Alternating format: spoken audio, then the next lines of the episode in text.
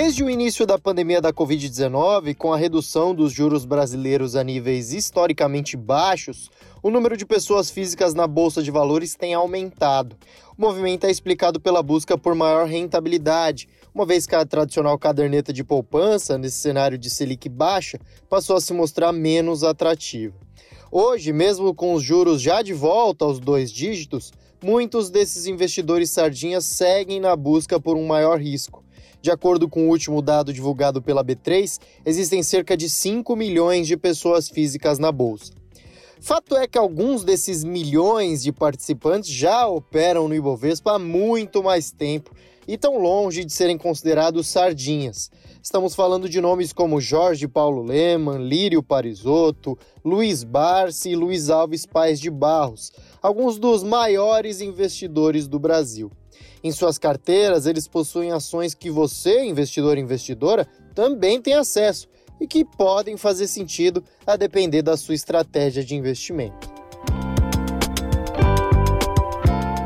Eu sou Guilherme Serrano e hoje no Vale Tips vamos falar de três dos maiores investidores do Brasil e sobre as ações que compõem suas carteiras.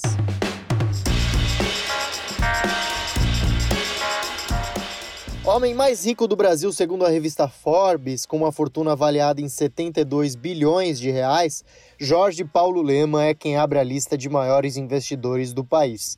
Filho de pais com origem suíça, Lehman nasceu no Rio de Janeiro e ergueu um verdadeiro império do capitalismo. Criou o Banco Garantia e investiu em empresas como Lojas Americanas, Brahma e Antártica, por exemplo. Hoje, por meio de seu fundo de investimentos 3G Capital, é acionista controlador da AB InBev, a fabricante de cervejas que engloba a Ambev.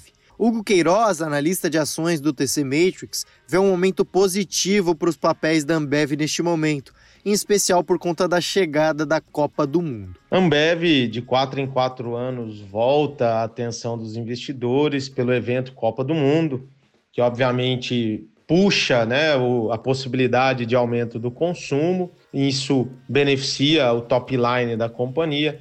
A parte operacional é muito bem gerida, então não vamos ver grandes problemas na questão de margens. Então temos sim um potencial de crescimento de volumes, receita, com boa margem.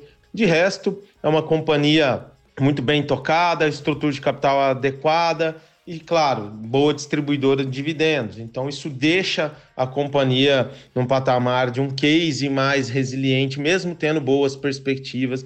Não, não acredito que vai ter um rally é, como outros setores no curto prazo devem ter. Lehman gosta mesmo do setor de alimentos e bebidas. Hoje, as marcas Burger King e Popeyes são controladas pela RBI, que, por sua vez, tem como maior acionista o 3G Capital de Jorge Paulo Lehman. O caso de Burger King para Hugo tem certa semelhança com Ambev. Ele crê que o momento atual tende a beneficiar o setor de alimentos e bebidas como um todo. A retomada da economia em conjunto né, com as festividades de fim de ano e Copa podem gerar bons impulsos para o setor de alimentos no geral, fast foods, mas também supermercados e, obviamente, seus fornecedores. Então tem uma boa perspectiva sim de retomada de crescimento. Só que o caso específico tem uma reestruturação da companhia, posicionamento, lojas e obviamente estrutura de capital que deixa a, essa perspectiva um pouco de lado e o foco é muito mais na, na própria empresa, interno. É, vimos recentemente o movimento do Mubadala tentando comprar, ele recuou porque não achou um grande uma grande oportunidade nesse case. Então, esses são os pontos para Burger King. Já Luiz Barça é filho de imigrantes espanhóis e começou a ter contato com as finanças aos 14 anos de idade, ao fazer um curso técnico de contabilidade. Depois entrou para uma corretora e ainda se formou em direito e economia. Barsi é muitas vezes comparado a Warren Buffett por conta de sua visão de longo prazo, preferência por companhias com receitas previsíveis e que paguem bons dividendos.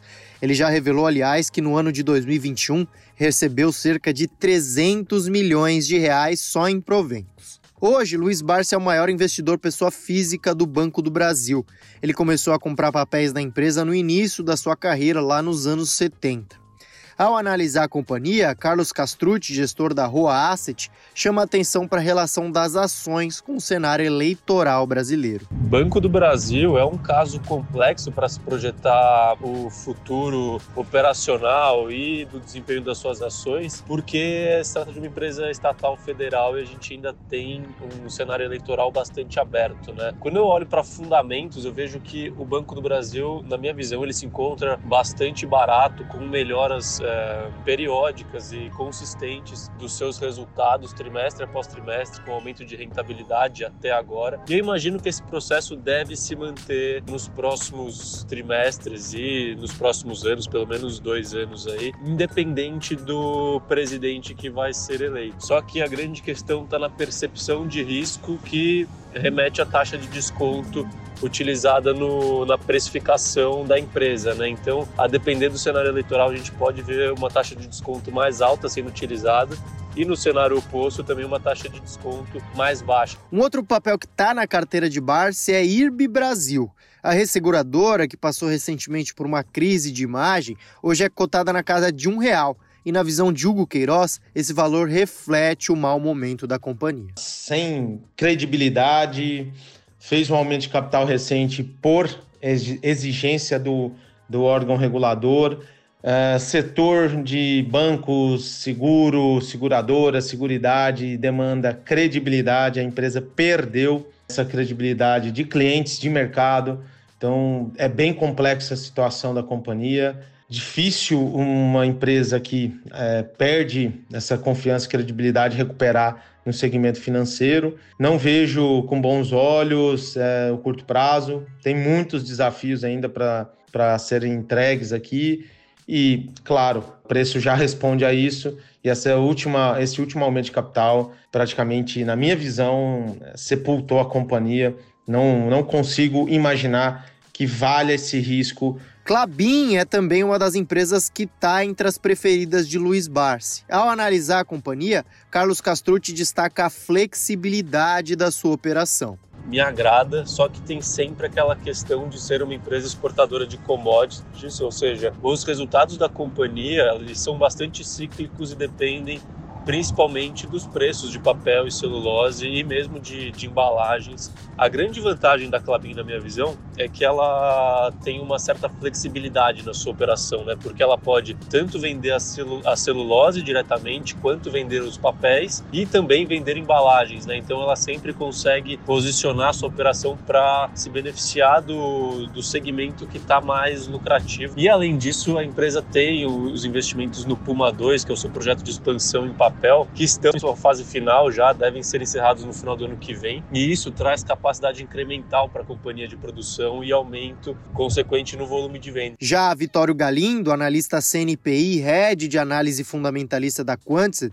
destaca que o desempenho dos papéis da empresa está ligado a variáveis como o dólar e o preço da celulose. É, no preço atual, tá, que a empresa está negociando, a minha perspectiva é positiva. Eu acho que deve ter pelo menos um repique aí, né? Se não tiver there. Um rally da ação, alguma recuperação acho que deveria ter. Eu particularmente nunca tinha visto essas empresas, né? Não só a Clabin, mas Suzano também falando, é, negociando nesses múltiplos, tá negociando a múltiplos bem descontados versus histórico costuma negociar. Mas isso vai depender muito do que acontecer, né? De inflação, é, dólar, preço da celulose, preço do papel. Então, assim, é, é, muito difícil cravar essa perspectiva, né? Eu acho que é positivo, mas se a gente tiver algum problema nessas variáveis, pode atrapalhar e, a perspectiva daí passa a ser negativa, né?